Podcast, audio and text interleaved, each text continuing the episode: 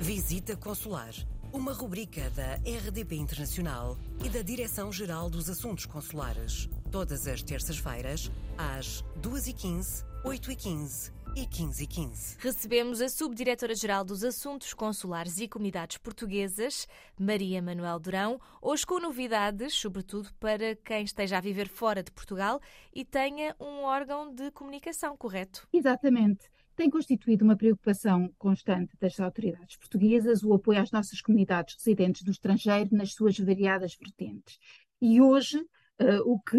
realmente vos gostava de falar é sobre um programa criado recentemente de apoio à comunicação social da diáspora portuguesa.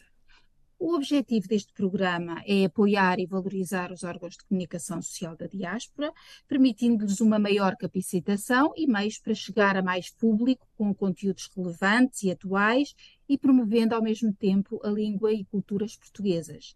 Esta iniciativa está inscrita no Orçamento de Estado de 2024 e prevê-se um valor de 400 mil euros para atribuir a projetos e ações concretas.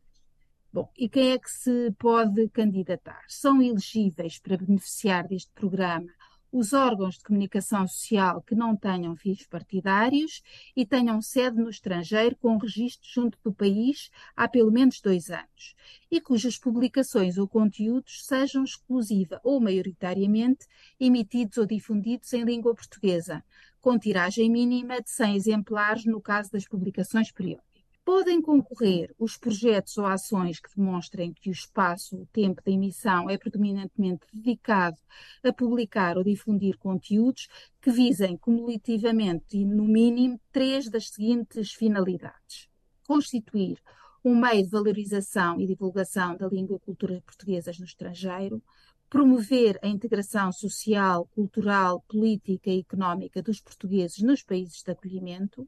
reforçar a ligação dos portugueses residentes no, estrangeiro à vida social, política, cultural e económica de Portugal, consolidar os laços de solidariedade entre os membros da comunidade em que os países se inserem ou promover a igualdade, designadamente de género, e a cidadania nas comunidades portuguesas. As candidaturas devem ser apresentadas por via eletrónica junto do posto consular ou da secção consular da embaixada territorialmente competente, mediante entrega de formulário que estará disponível no sítio de internet do Ministério dos Negócios Estrangeiros e devem ser acompanhadas dos documentos indicados no diploma legal que regula estes apoios.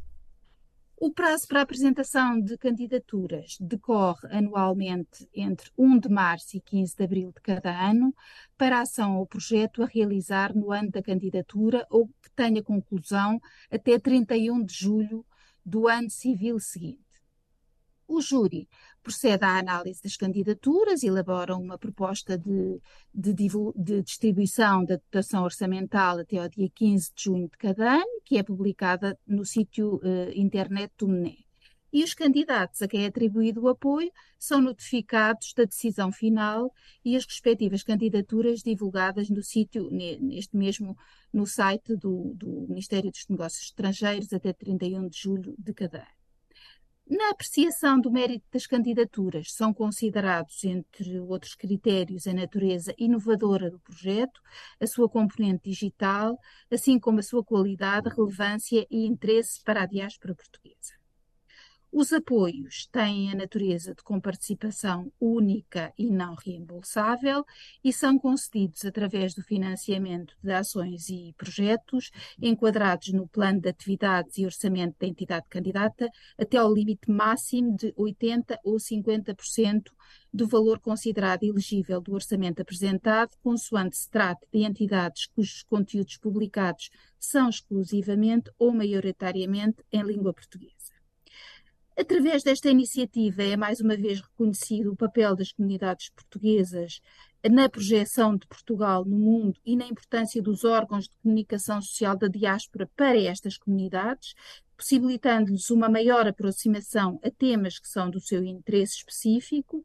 relacionados com o sentimento de pertença e promoção da cultura e língua portuguesas. Não esqueçamos que estes órgãos de comunicação social, além de produzirem conteúdos sobre as atividades uh, desenvolvidas pelas comunidades portuguesas residentes no estrangeiro, produzem também conteúdos sobre a atualidade de Portugal, sobre a música, sobre a literatura, enfim, sobre o que se passa no nosso país.